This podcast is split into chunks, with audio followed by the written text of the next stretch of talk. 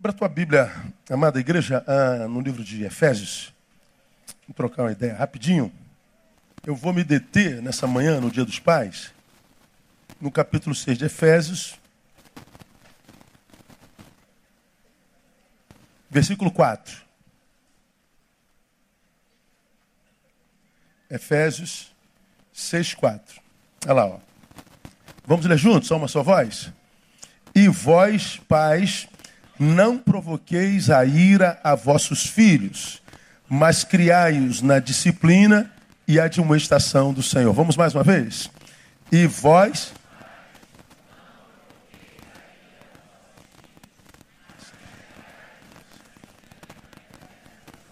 Queria ouvir só os pais presentes, bem forte, bem grosso, bem bonito. Vamos juntos? E vós, pais,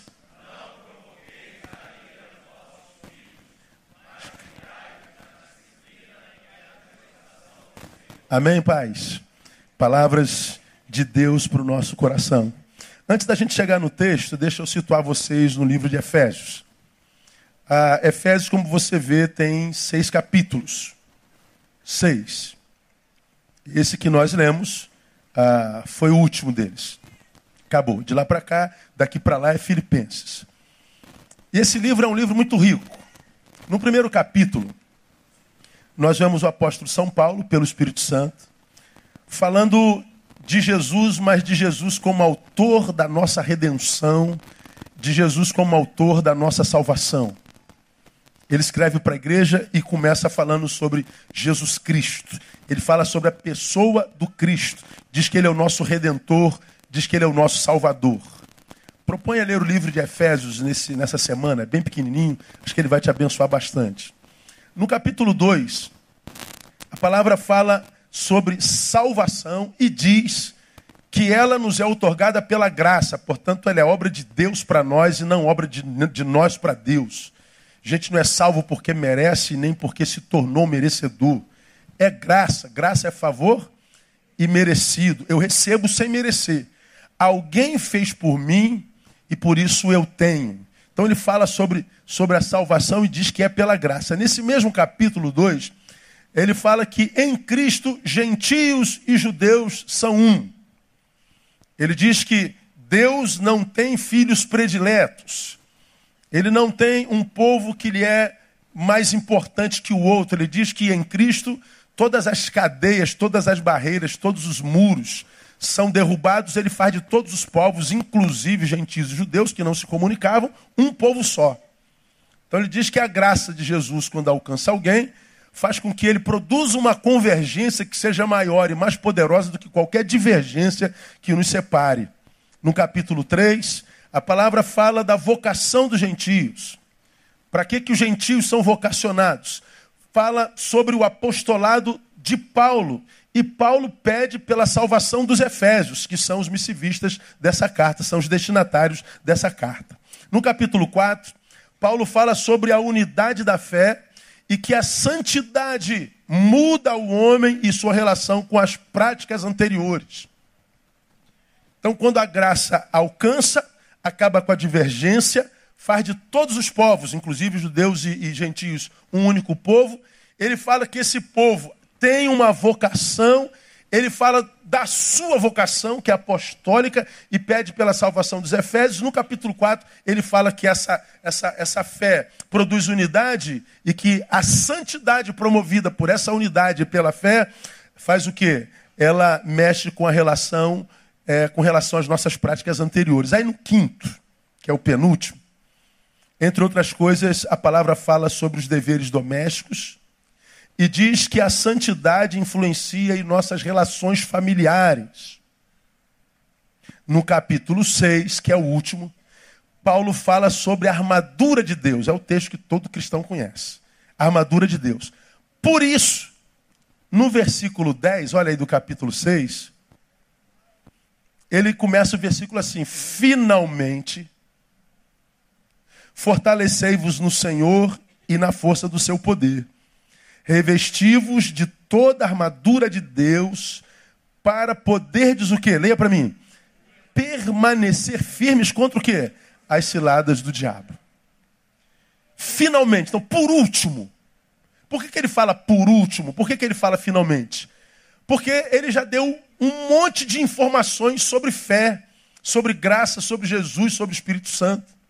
Relembrando, no primeiro capítulo, Jesus é autor da nossa redenção e salvação. Informação espiritual.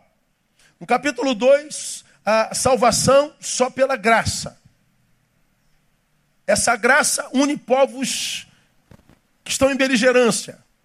A graça produz convergência maior do que as divergências que separam. Informação relacional. Capítulo 3 fala da vocação dos gentios. Se eu fui alcançado pela graça, eu fui alcançado por alguma coisa. Fala que ele também foi alcançado por alguma coisa. O ministério apostólico. Ele pede pela salvação daqueles para quem escreve. Informação. No capítulo 4, ele fala da unidade da fé, fala que santidade muda o homem em sua relação com as práticas anteriores. Informação. No quinto, ele fala sobre deveres familiares. Vamos voltar para o quinto um pouquinho.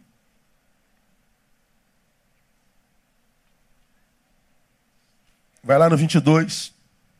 Depois que ele dá um monte de informações espirituais, ele diz: essas informações todas vão gerar em você um ser que vai se relacionar diferente daquele ser que você era antes da graça. Se a fé do Cristo, se a salvação do Cristo, se a graça de Cristo realmente foi derramada sobre sua vida, se você passou por uma experiência com Ele, isso tudo pelo que você passou vai desembocar em algum lugar, nas tuas relações. E o primeiro lugar onde isso vai desembocar é nas relações familiares. Paulo é brilhante quando fala sobre isso. Aí ele começa dizendo, 22, vós mulheres, submetei-vos a vossos maridos como ao Senhor. No 25 ele diz, vós maridos, amai a vossas mulheres como também Cristo amou a igreja, e a si mesmo se entregou por ela.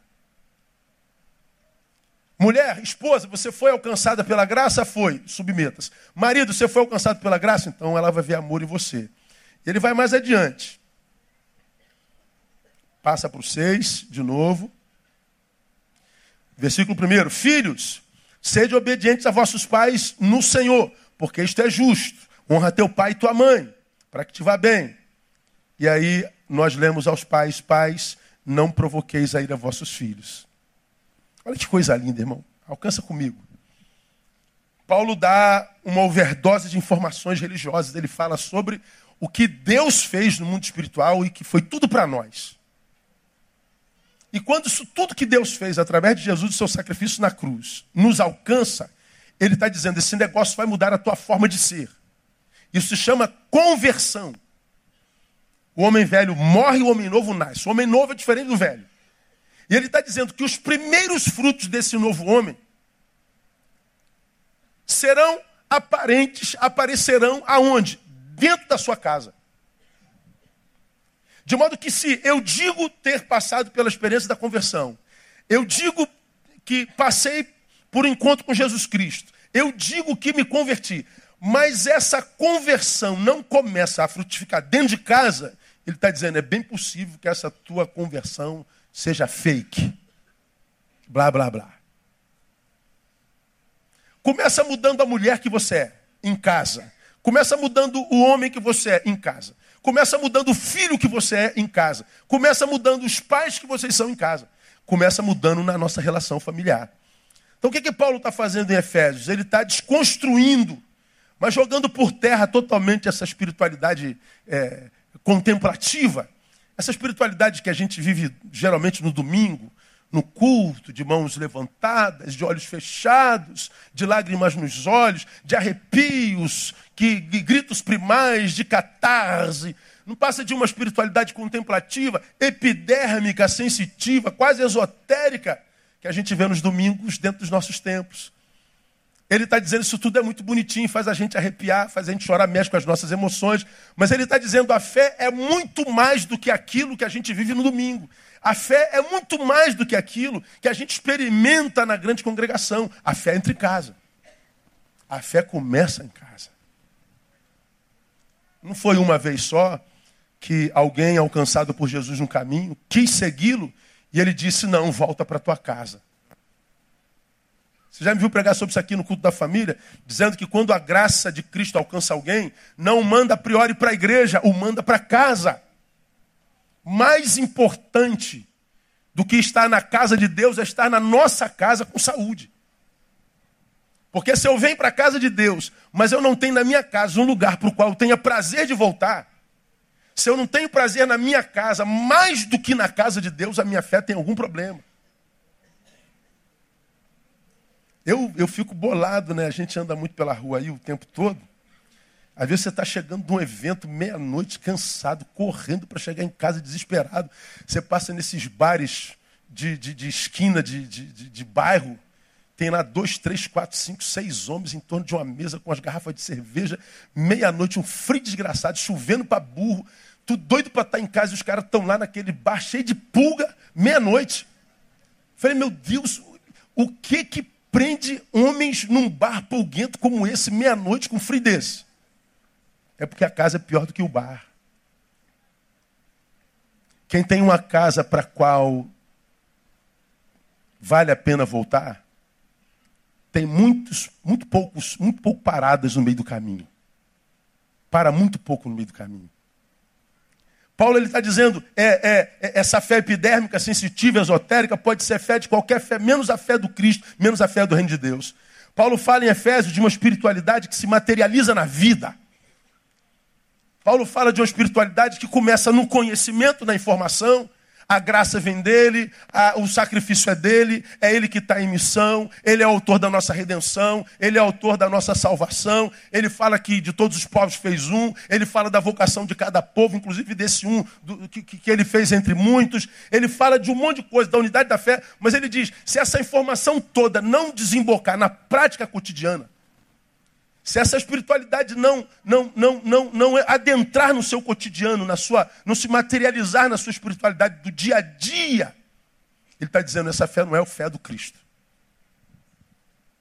É blá blá blá. Ela se materializa no cotidiano, no dia a dia e mais. Diz que se não houver essa materialidade, aqui que vem a coisa grave sobre a qual quero me prender com você bem rapidinho. Se não houver essa materialidade, se essa informação toda que nos adentrou e a gente diz, gerou conversão, novo nascimento, se ela não se materializar nas nossas relações, ele está dizendo que o problema qual é? Não haverá revestimento do seu poder. Consequentemente, não haverá permanência. Porque no capítulo 6, no, no, no, no, no 10 e 11, que nós acabamos de ler, ele diz assim: finalmente, irmãos, fortalecei-vos no Senhor e na força do seu poder revestivos de toda a armadura. Para quê, Paulo? Para que vocês possam permanecer firmes contra esse lado do diabo. Paulo está dizendo, o diabo está trabalhando até hoje. E para você permanecer firme contra as astutas ciladas do diabo, diria Pedro, você tem que estar tá revestido de toda a armadura de Deus. Você tem que se fortalecer na força do seu poder. Só que ele diz que antes do fortalecimento, antes da armadura de Deus, que é o que me mantém firme para resistir contra toda a cilada do diabo, ele está dizendo: eu, como esposa, tenho que me submeter, eu, como marido, tenho que amar, eu, como filho, tenho que obedecer, eu, como pai, não devo provocar ira. Ele está dizendo: se a fé que eu digo crer, ter, não adentra minha relação familiar, a armadura de Deus não cabe em mim. Fica um número maior ou um número menor. Qual é o número da sua calça, irmão? Quanto é que você veste, varão? 42, igual a mim. Se você não trata a sua família como um cristão deve tratar, a armadura sempre será número 36 para você. Entra. Entrava quando você tinha 12 anos de idade. A armadura não cabe num corpo que diz possuir uma espiritualidade que não se materializa em família. Não há revestimento para quem tem essa espiritualidade blá blá blá discursiva, é só você analisar a qualidade da família do homem sem Deus e do homem que se diz de Deus hoje, de Deus hoje, mas não vive como se Deus fosse. É a mesma qualidade. O número de divórcios que tem do lado de fora é o mesmo número que tem dentro. A qualidade do caráter do homem sem Deus e do homem com Deus é a mesma coisa. O, o, o, a ética da mulher com Deus e da mulher sem Deus é a mesma coisa. É muito parecido a vida de quem diz crer e de quem não crê. Quem acredita em crente hoje, meu? Você que é crente, confia em crente. Já ganhou calote de crente alguma vez? Fala a verdade.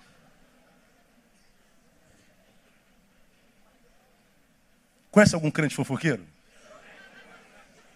Pergunta quem está do seu lado. Conhece alguém, irmão, fofoqueiro?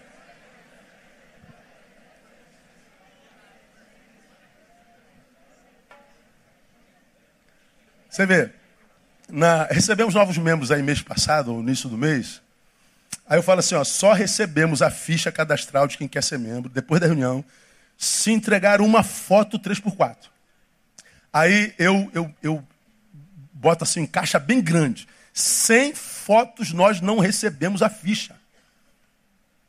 Por quê? Porque, porque o cara diz, ó, tá aqui a minha ficha cadastral, pastor, a fotinha eu trago depois. Eu falo assim, mentira, crente mente, ele nunca entrega foto. Ninguém que diz que vai entregar depois entrega foto. Aí nós só recebemos com foto. Aí um camarada falou assim, pastor, eu não estou vindo não, porque o senhor disse que crente mente. Não entrega foto. Eu falei, é por isso que você não está vindo, irmão? Mas você está com a ficha cadastral na mão. É, mas eu estou sem foto. Analise a situação. Você não precisa ser psicanalista para analisar isso. Veja, veja. Pastor, não vem mais para a igreja, não. Eu estou com a ficha cadastral na mão. Olha, olha a incongruência. Pensa. Se o que ele diz é o que ele quer fazer. Não é. Há uma, há uma, há uma incongruência. Primeiro, se eu não venho, não preciso falar nada. É só não vim pronto.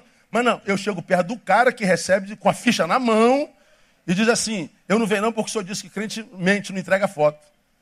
Aí, mas você está com a coisa na mão. É, mas eu estou sem foto. O que, ele queria, que, que ele queria ouvir falar de mim? O que, que ele queria ouvir de mim? Me diga vocês. Tá bom, irmão. Quero te perder, não. Me dá aqui sem foto mesmo. Eu disse isso? Claro que não. Eu perco é todo mundo. Quer ir embora, vai. É, quer, voltar, volta. Aí eu falei assim: você vai entregar foto depois? Não, eu entregaria. Pois é, mas eu não acredito em crente.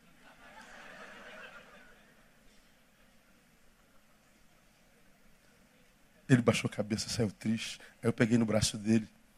Falei o seguinte, me entrega amanhã, porque era o último dia para entregar, era quarta-feira à noite. Entrega amanhã na secretaria com foto. Dá?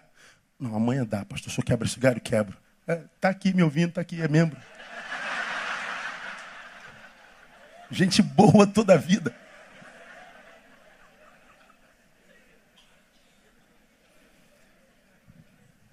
Ninguém entrega foto depois, a gente mente nas mínimas coisas. A gente, a gente, a gente falseia nas mínimas coisas. Mas no domingo nós estamos cantando. No domingo nós estamos celebrando. No domingo nós estamos chorando com aquela música que toca na nossa emoção. Paulo está dizendo: besteira. A fé que não adentra família é fé que precisa ser questionada. Ela começa em casa. Porque aqui eu posso passar de, de santarrão, de pastorzão ungidão. Agora é difícil passar de ungidão quando a esposa está ouvindo e as duas filhas que me veem pelado em casa me ouvem. É difícil passar de santarrão quando aquelas duas que me veem, como eu trato a mãe delas, trato a mãe delas. É difícil falar de paz familiar quando aqueles que habitam na mesma, na mesma família que a gente nos ouvem falar sobre essa paz. Então, viver uma tal de fé sensitiva, epidérmica, quase esotérica, mesmo que dita de Jesus do lado de fora, é muito fácil. Agora, vivê-la do lado de dentro, só se for fé de verdade, porque do lado de dentro nos requer palavra alguma, só conduta. E Paulo está dizendo que se a fé que a gente diz ter nele não começa em casa, nós não conseguimos ser revestidos, e se nós não somos revestidos, nós não conseguimos permanecer firmes contra as astutas ciladas do diabo. Porque a armadura não cabe em nós. Antes de nós recebermos a força do Senhor, do versículo 10, antes da gente receber o revestimento da sua armadura, nós precisamos de consertos. E conserto requer trabalho. E entre os concertos necessários, aliás, o mais necessário, está o conserto da família. Não tem jeito, irmão. No concerto familiar, Vou chegar lá no versículo que eu queria me prender com vocês. No concerto familiar está a relação entre pais e filhos. Tem o da mulher, eu não vou falar sobre mulher hoje. Tem o do filho, não vou falar sobre filho. Fala dos pais e filhos. Ah, o fortalecimento e o revestimento do Senhor seria uma realidade ou não, dependendo, portanto, da nossa relação familiar. Observação. Percebam que na relação familiar, a responsabilidade maior é sempre do homem. Sempre. Porque se num versículo diz assim, mulheres, submetei-vos a vossos maridos, a submissão aí não é subserviência. Como as feministas combatem tanto.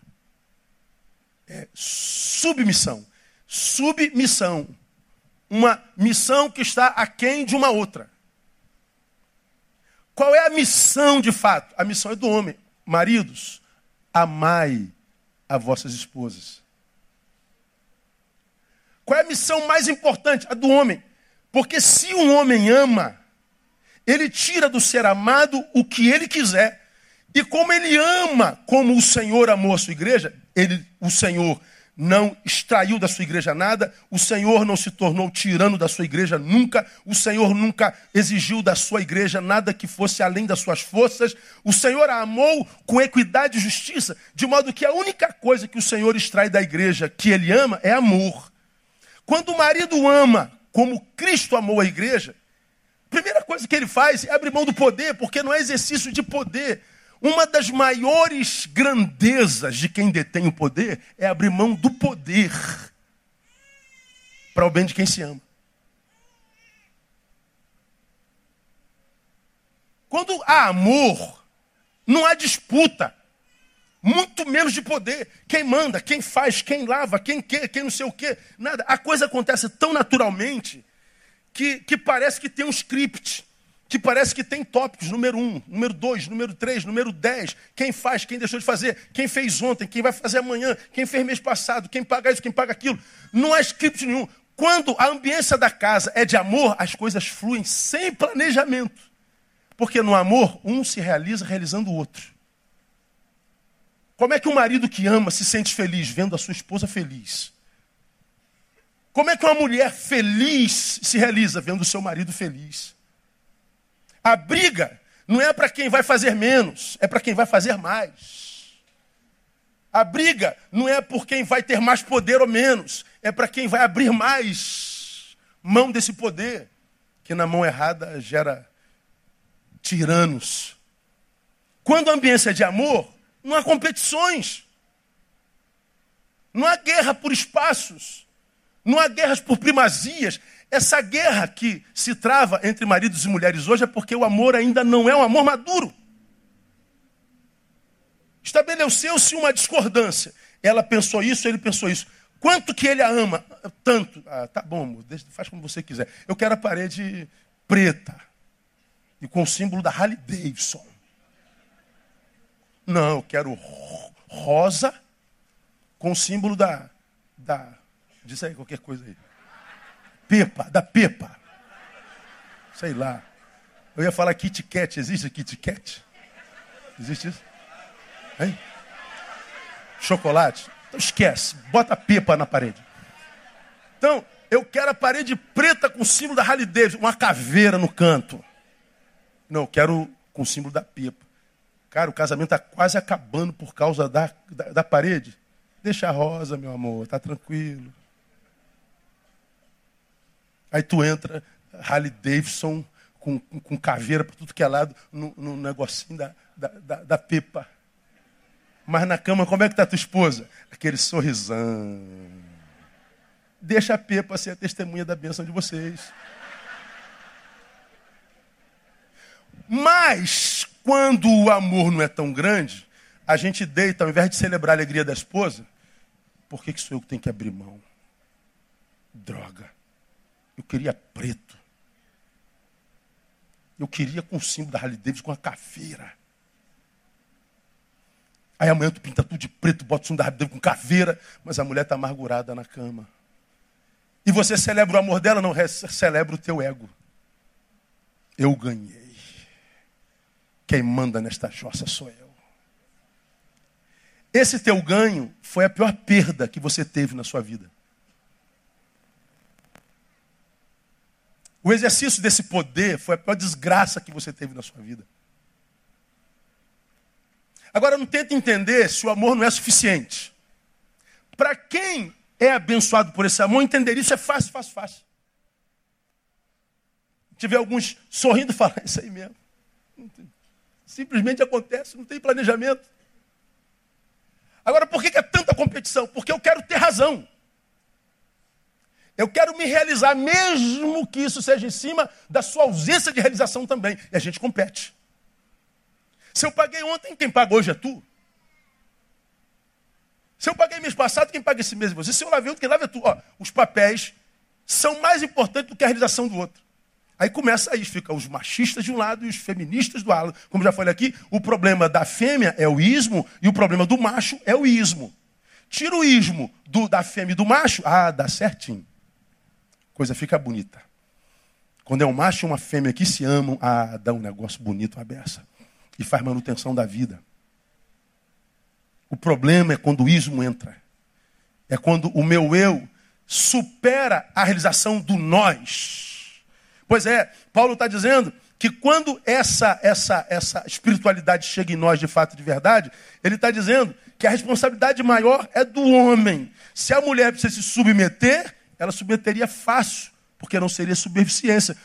Subserviência, por quê? Porque ela estaria debaixo do amor do marido. Qualquer marido que ama tem de Deus uma mulher submissa. Qualquer mulher submete-se a um marido que ama como Cristo amou a igreja. Não é um amor que é verborrágico, blá, blá, blá, mas que não abre mão do poder e da razão. Não. Amar é mais difícil do que se submeter. Acredite nisso. Ao segundo exemplo, o texto diz: Filhos, obedeçam a vossos pais. Mas aos pais, diz o que? Pais, não provoqueis a ira a vossos filhos. Qualquer filho obedece ao pai que não lhe provoque ira. É muito fácil obedecer um pai que não provoque ira. Ah, Homens, pais, se liguem.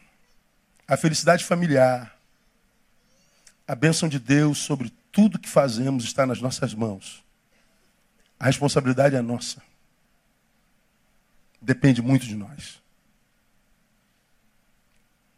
Agora, para a gente ir caminhando para o final, o que é não provocar a ira a vossos filhos? O que, é isso? Bom, a história da, da minha filha caçula vocês conhecem, né? Minha filha é flamenguista. Sangue de Cristo tem poder. Olha o inimigo se levantando. Vendo?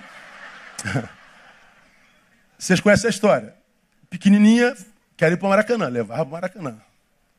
Foi Maracanã, Campeonato Carioca, Vasco e... Sei lá, bom sucesso. Vamos para o Vascão lá. Vasco perde bom sucesso.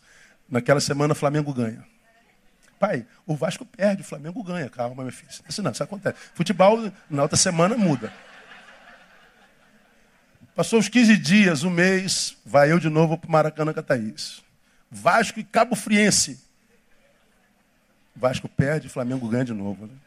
Mas, pai, o Vasco perdeu de novo. Minha filha, calma, que isso é coisa do diabo, isso vai passar. Isso é só uma fase. O cara não deu. Levei Thaís três vezes para o Maracanã, o Vasco perdeu as três vezes, o Flamengo as três vezes. Aí o inimigo levou minha filha pro Flamengo. Acabou, mano. Aí Ronaldinho foi pro Flamengo. Tu imagina, meu irmão? Naquela época, acabou, perdi minha filha. Agora eu, como pai, quem manda nesta jossa sou eu. Vai ser Vascaína, mete essa camisa aí, que é o único time da cruz, e o time da cruz é o time de Jesus. Você vai ter que. Posso? É isso que é provocar ira ao filho? Não, não é não. Isso pode aborrecê-lo, mas não é isso que provoca ira. O que é provocar ira ao filho? A ponto de fazer com que nossos filhos não nos obedeçam. E a obediência ao pai, olha isso, pai, a honra ao pai é o único mandamento com promessa. Honra teu pai e tua mãe para que se prolongue o quê? Teus dias na terra é o único mandamento com promessa. Filho vive muito quando obedece pai, quando honra pai e mãe. Nós temos a geração que morre mais cedo na história da humanidade. Segunda causa morte de jovens entre 15 e 19 anos é suicídio. Já falei sobre isso aqui mil vezes. Você, pai, se lembra o que, que você estava fazendo com 15 anos, brother? Você estava vivendo a vida, irmão. Você estava fazendo visgo para pegar passarinho, lembra disso aí? Tu estava jogando golzinho na rua, arrebentando o dedão.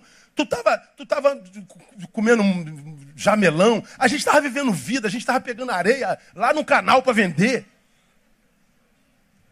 A gente estava vivendo, jogando futebol, a gente estava, sei lá, brincando de, de piquilateiro. Piquilateiro, meu irmão, olha isso. Licença cascudo. A gente estava vivendo. Chovia, todo mundo para a rua tomar banho de chuva. Ninguém ficava resfriado, cara. A gente vivia. Hoje, com 15 anos, se mata. Matou por quê? Bullying. Falei sobre. Chamaram o neguinho de neguinho. Chamaram o gordinho de gordinho. É bullying. E na nossa época, paz, como já falei aqui, todos nós tínhamos apelido. E alguns de nós nem sabemos o nome de alguns amigos até hoje, de 40 anos. Chama pelo apelido até hoje. Todo mundo tinha apelido. Hoje não pode dar apelido. Pastor, minha filha não quer mais Pascoal porque está sofrendo bullying. Porque chamaram ela de careta.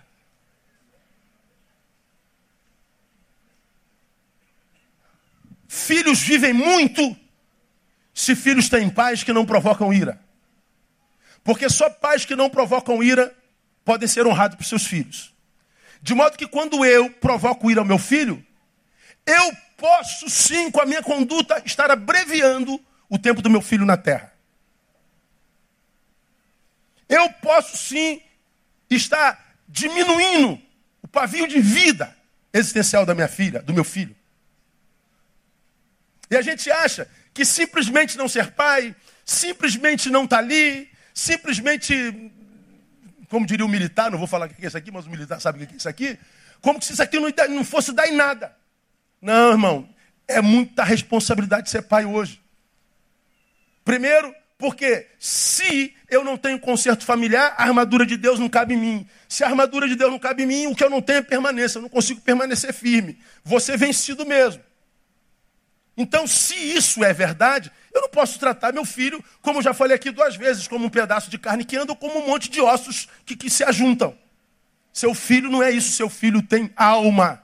Seu filho tem fôlego de Deus. Seu filho tem transcendência e eternidade. E a qualidade de vida do seu filho vai depender da qualidade de vida que você tem em Deus. Então não provoca ira aos seus filhos. O que é provocar ira aos seus filhos? Primeiro, são duas coisas que eu compartilho. É viver uma vida incoerente, ou seja, não provocar a ira aos filhos é viver uma vida coerente, ao contrário.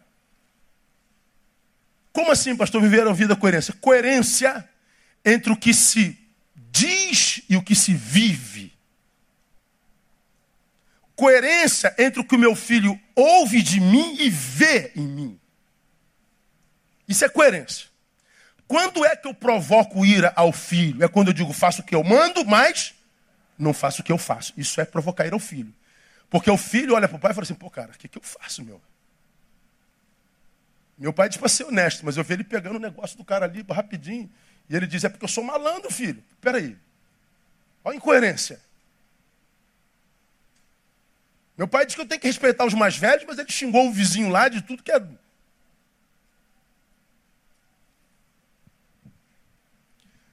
Não há nada mais danoso para os filhos do que descobrir que os seus pais não são tudo aquilo que eles idealizaram. Porque todo filho idealiza pai. O nosso pai é o nosso primeiro o quê? Super herói. Nosso pai é Deus. Primeira imagem de Deus que nossos filhos extraem na vida é do pai.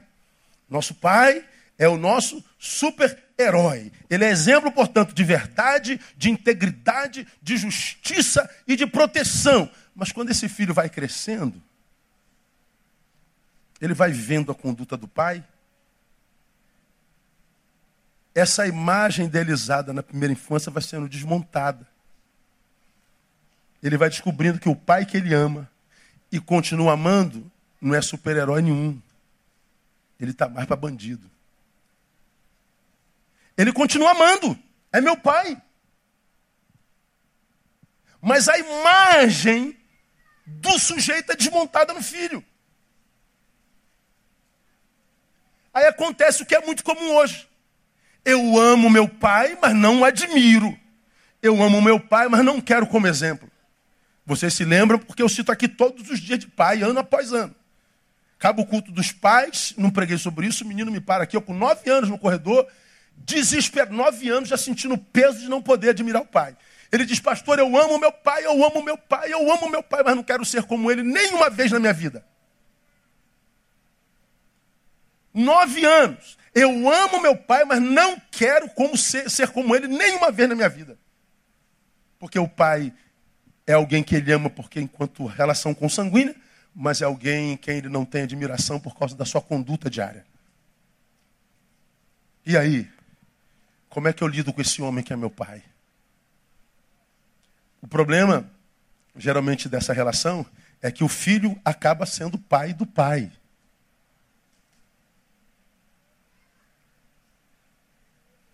O filho olha para o pai com amor, mas olha para o pai com pena. Não vê no filho ou no pai um referencial. Isso é danoso para o coração do filho. Porque Deus nos fez seres humanos e seres humanos eles aprendem por repetição. Eles aprendem por exemplo. Conselhos convencem, exemplos arrastam. Isso hoje, como nunca antes na história desse país, diria o Lula. Porque essa geração ouve com os olhos e não com os ouvidos. Nossos filhos não ouvem mais o que a gente diz. Você pode falar, falar, falar, falar, eles fazem o que eles querem. O valor que você dava ao teu pai no início não é o mesmo que teu filho dá a você hoje. O eu é muito mais inflado, meu desejo, minha vontade. Abrir mão hoje é muito mais difícil do que antes. É muito mais difícil. Por causa de formação genética. Por causa de propostas mundanas. No, no meu caso, no teu caso, você que é da minha geração, quando falava vamos para a igreja, a igreja era o nosso shopping. Era o, era o nosso lazer. Domingo. Domingo é dia de quê? De igreja. E o domingo? Domingo hoje é dia de quê? De qualquer coisa, menos igreja. Eu vou, vou para a igreja ou vou para o shopping? Vou para a igreja ou vou para a praia? Agora tem transolímpica, é rapidinho. Não é mais 7,54. Que você pegava ali é pendurado até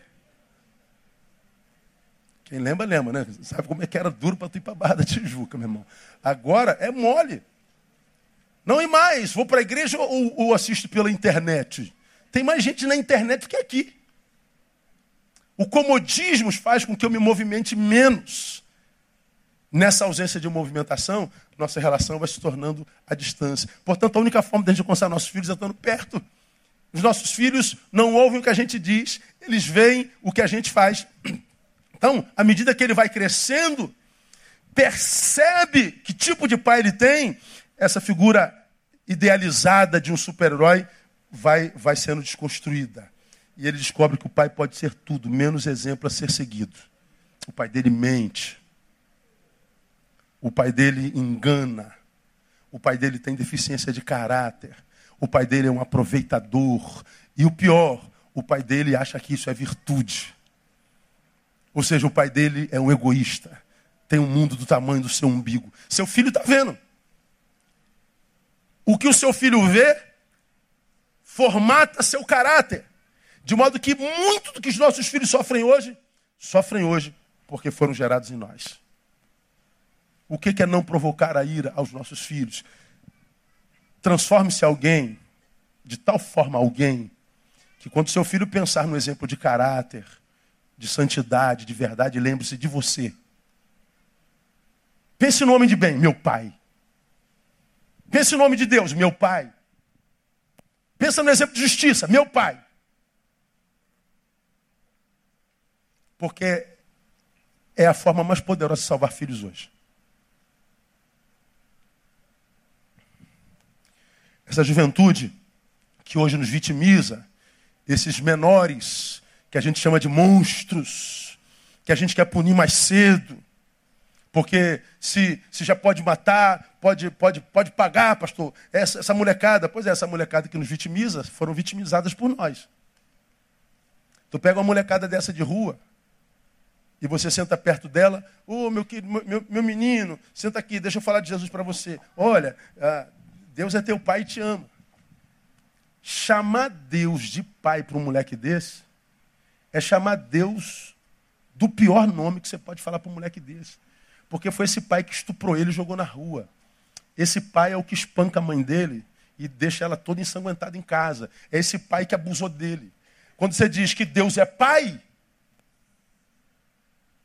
você está usando o pior referencial que esse moleque pode ter. Então esse moleque vai odiar Deus. Espiritualidade não entra.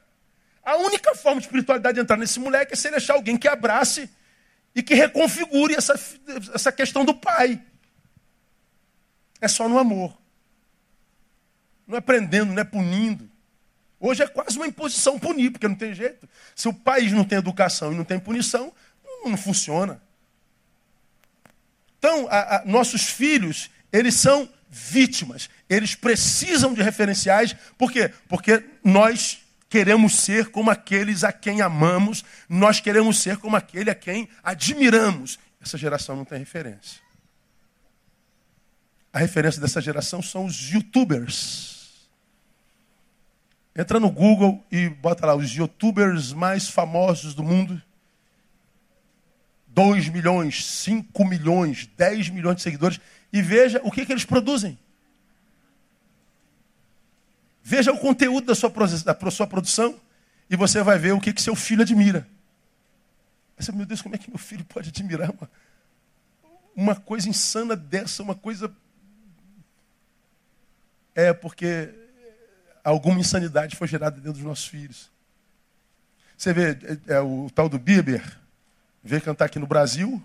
Quantos meses antes tinha gente lá na frente do estádio? Seis meses. Meu irmão, se eu tenho uma filha que está na frente do estádio há seis meses antes do evento para ver Justin Bieber, eu pulava daqui e me matava lá embaixo. Assim, porque, cara, eu não suportaria um negócio desse. Fã clube. Outro dia eu estava no shopping, cara, mas foi assim, entrou Uá! Entrou multidão, falei, caraca, arrastão no shopping. Só tinha adolescente gritando, falei, não pode ser arrastão. Tudo bonitinho, tudo arrumadinho, tudo Mauricinho, Patricinha. Era uma tal de uma youtuber, não sei das quantas, que estava numa loja lançando o livro dela. Como é o nome dela? Nunca ouvi falar o nome dela na minha vida inteira. Não estou nisso aí. Eu falei, meu Deus, mas de onde sai tanta gente? Cara, ela tem 10 milhões de seguidores. Aí eu, eu peguei meu celular, joguei o nome dela assim. Deixa eu ver os videozinhos dela. Eu falei, Jesus amado. Jesus, Jesus prepara e leva essas criaturas, porque forma muita gente medíocre. É muita mediocridade. É informação que não produz formação alguma. É informação inútil. informação inútil não forma, deforma. E o problema é que quando a informação inútil deforma para reformar, é quase impossível. Então, como é que a gente abençoa nossos filhos? Vivendo uma vida coerente. Quando seu filho for tentado por essa inutilidade, veja em si a relevância de uma vida dedicada para Deus e para o outro. Alguém a quem ele queira imitar. Porque a gente aprende por repetição. Você se lembra disso, né? A, a, gente ouve tanto que guarda. Você vai lembrar, ó, é, é, é não adianta bater, que eu não deixo você entrar. As casas pernambucanas. Pois é. Quantos anos tem essa música? 40 anos. Mas na tua cabeça daí, não adianta bater, eu não você. Por que você decorou isso até hoje? Porque você ouviu tanto isso, cara. Você ouviu tanto isso a tua vida inteira que virou parte de você. Repetiu, repetiu, repetiu, repetiu, repetiu. Repetiu. repetiu, repetiu, repetiu, repetiu, repetiu. Você ouviu tanto que está lá, está lá em estado de, de, de mornidão, está lá. Quieto no teu inconsciente. Você starta, ele volta para o consciente na hora e, e você externaliza. Pega um aqui de 15 anos atrás, 18 anos atrás. É do da, dois ampos.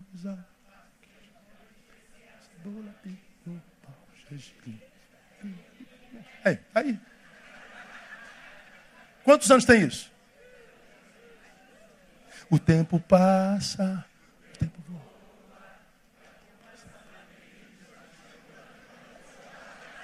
É a poupança Teus filhos estão assim, gente, onde são essa música?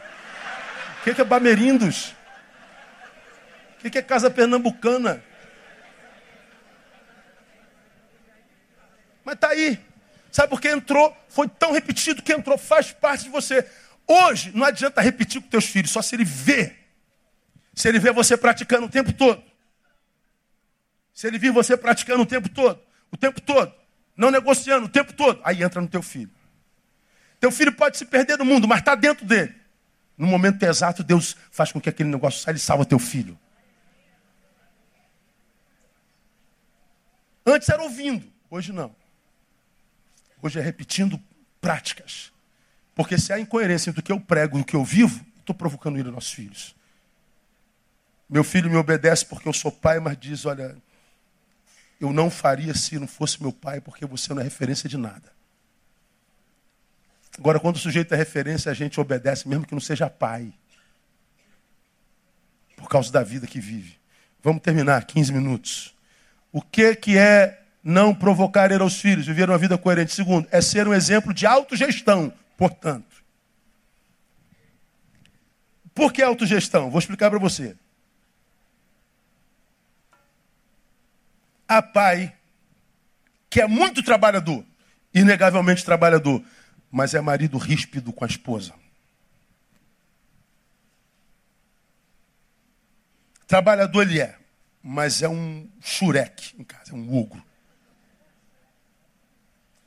Há pai que é doce com a esposa, mas relapso com as coisas de Deus. O filho olha para o pai e diz assim: Cara, meu pai é 10 com a minha mãe. Mas Deus na vida dele é um detalhe. Você se lembra que eu preguei aqui há bem pouco tempo atrás? Deu o que falar? Citei o ateu que diz que Deus é um delírio, Hawkins. A crentalhada ficou braba, porque o cara disse que Deus é um delírio. O delírio, delírio, e Deus é um delírio. Escreveu um livrão desse tamanho, vendeu feito água, ficou rico. Por que, que você está chateado, crente? Porque ele diz que Deus é um delírio. É, você diz que crê em Deus e na tua vida Deus é um detalhe. O que, que é pior? Não crer e dizer que ele é um delírio? Ou crer e fazer dele um detalhe na vida? Como se ele fosse mais um pontinho dentre as muitas coisas importantes que você tem na vida. Então eu prefiro o ateu dizendo que ele é um delírio do que ver um crente dizendo que ele é um detalhe.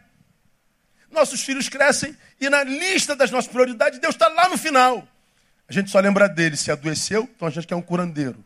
Se ficou desempregado, quer um pistolão. Se, se, se quer casar, faz dele um Santo Antônio. Deus é um Deus que tem com alguns pais uma relação utilitária. Nossos filhos estão vendo.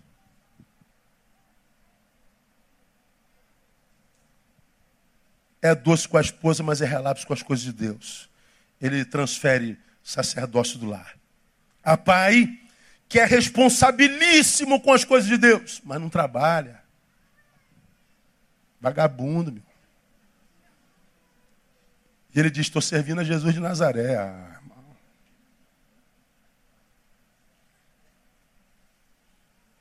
Quando é que a gente não provoca ir aos filhos? Quando a gente é um exemplo de gestão.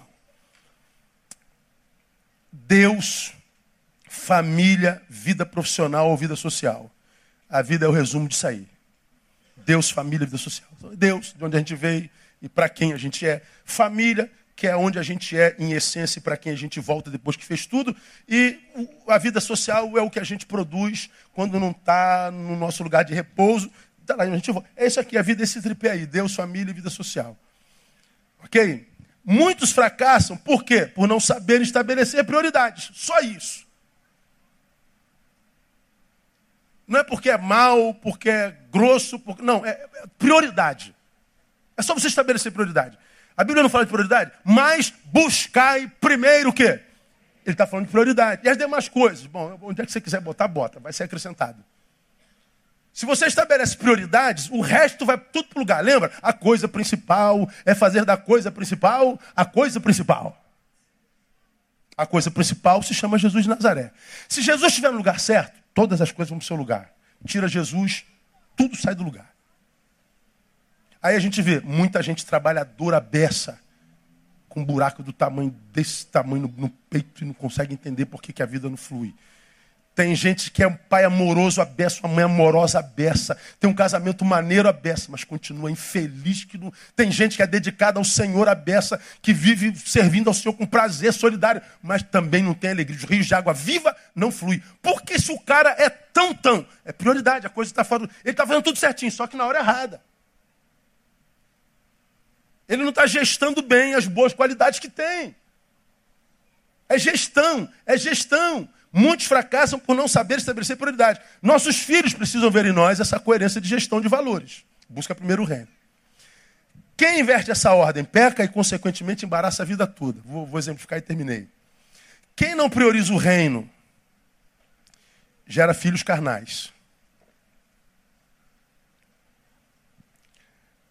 Mesmo que seja um ótimo trabalhador.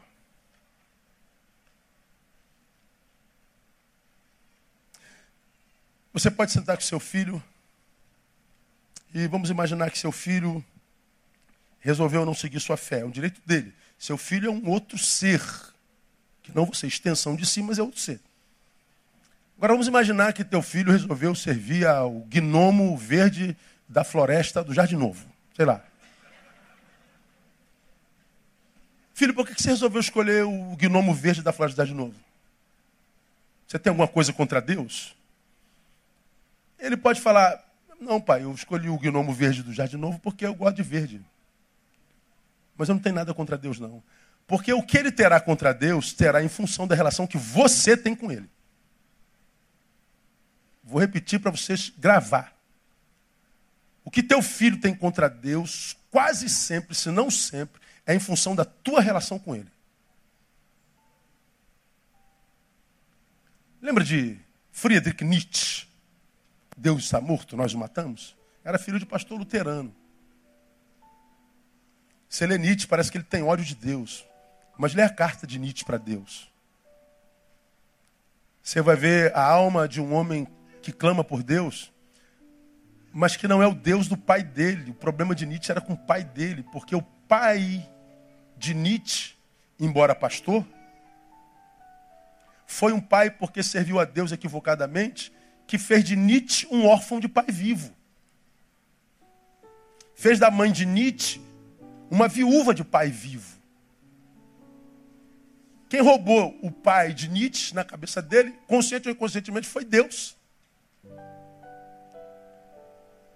Nossos filhos verão Deus à proporção da relação que nós temos com Ele. Agora, seu filho resolveu adorar o gnomo verde do Jardim Novo. Mas você é pai presente, está lá. Ele vê responsabilidade no teu trato com seu Deus. Ele vê você tratando a mãe dele com honra, com carinho, com respeito.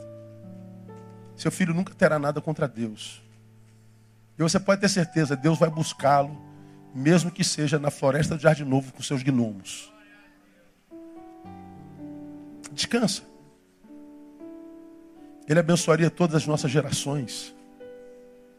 Mas porque nós somos um exemplo de gestão. Me lembro de uma experiência, você já me ouviu falar sobre ela aqui, Spurgeon, príncipe dos pregadores. Ele ia pregar numa cidade da Inglaterra.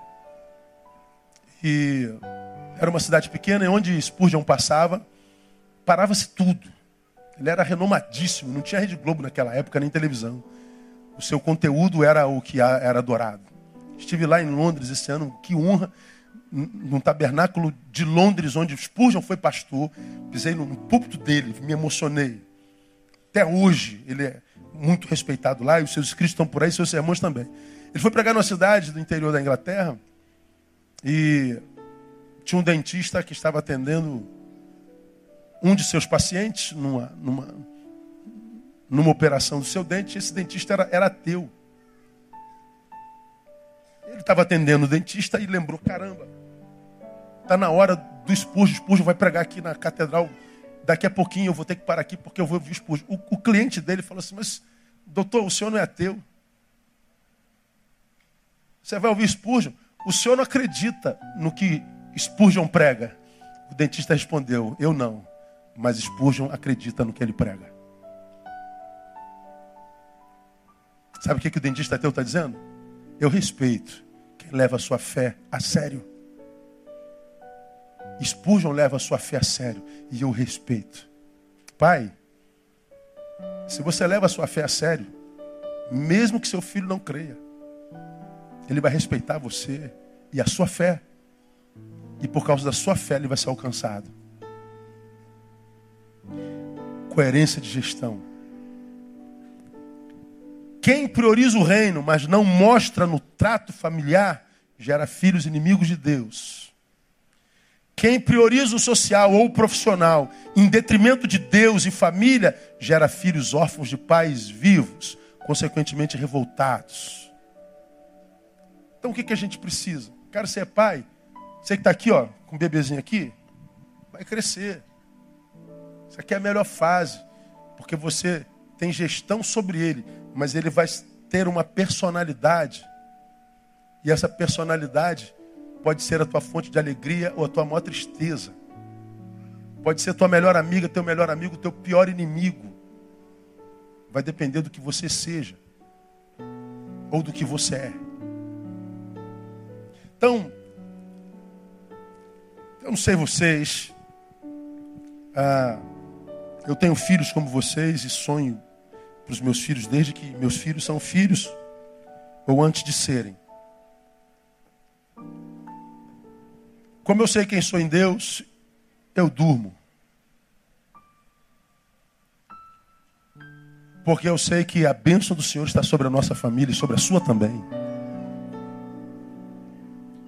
Agora, seu filho está crescendo, está com 8, 10. Seu filho não sabe nem o que é igreja. Seu filho não sabe nem o que é louvor, seu filho não sabe nada, porque a tua prioridade é a tua profissão. A tua prioridade é você. A tua prioridade é tudo, menos ele. Ele não diz nada, ele não fala nada, ele não... mas ele sabe de tudo. Nossos filhos são muito inteligentes, são mais do que a gente. Uma percepção muito aguçada. Então, pai, eu louvo a Deus por tua vida, de fato, de verdade. E digo para você que a salvação dessa geração está na tua mão, na nossa mão.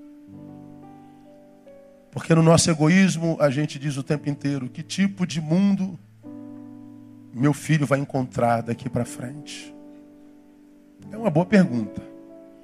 Eu vejo bebês assim e fico pensando: meu Deus, quando essas crianças vierem com 20 anos, o que seremos? Que tipo de mundo meus filhos encontrarão? Mas uma outra pergunta também cabe: que tipo de filho o mundo encontrará no meu filho? Que tipo de mundo meu filho herdará? Que tipo de filho o mundo dele herdará? Vai depender do que nós somos. E se formos errados, não temos como salvar o filho de jeito nenhum, porque a armadura não cabe. A armadura, ela se torna um número daquele filho que viveu a fé, que nasce enquanto fruto na família. Porque se não for gerado na família, não há mais onde ser gerado. Não há igrejas saudáveis hoje para gerar gente de Deus. Não há sociedade saudável para gerar gente de Deus. A nossa salvação está na família. Então que Deus abençoe você, pai, sobretudo lhe dando a graça de ter um filho no qual você tem orgulho até o fim da sua vida, no nome de Jesus. Vamos aplaudir a Ele. Deus abençoe a nossa casa.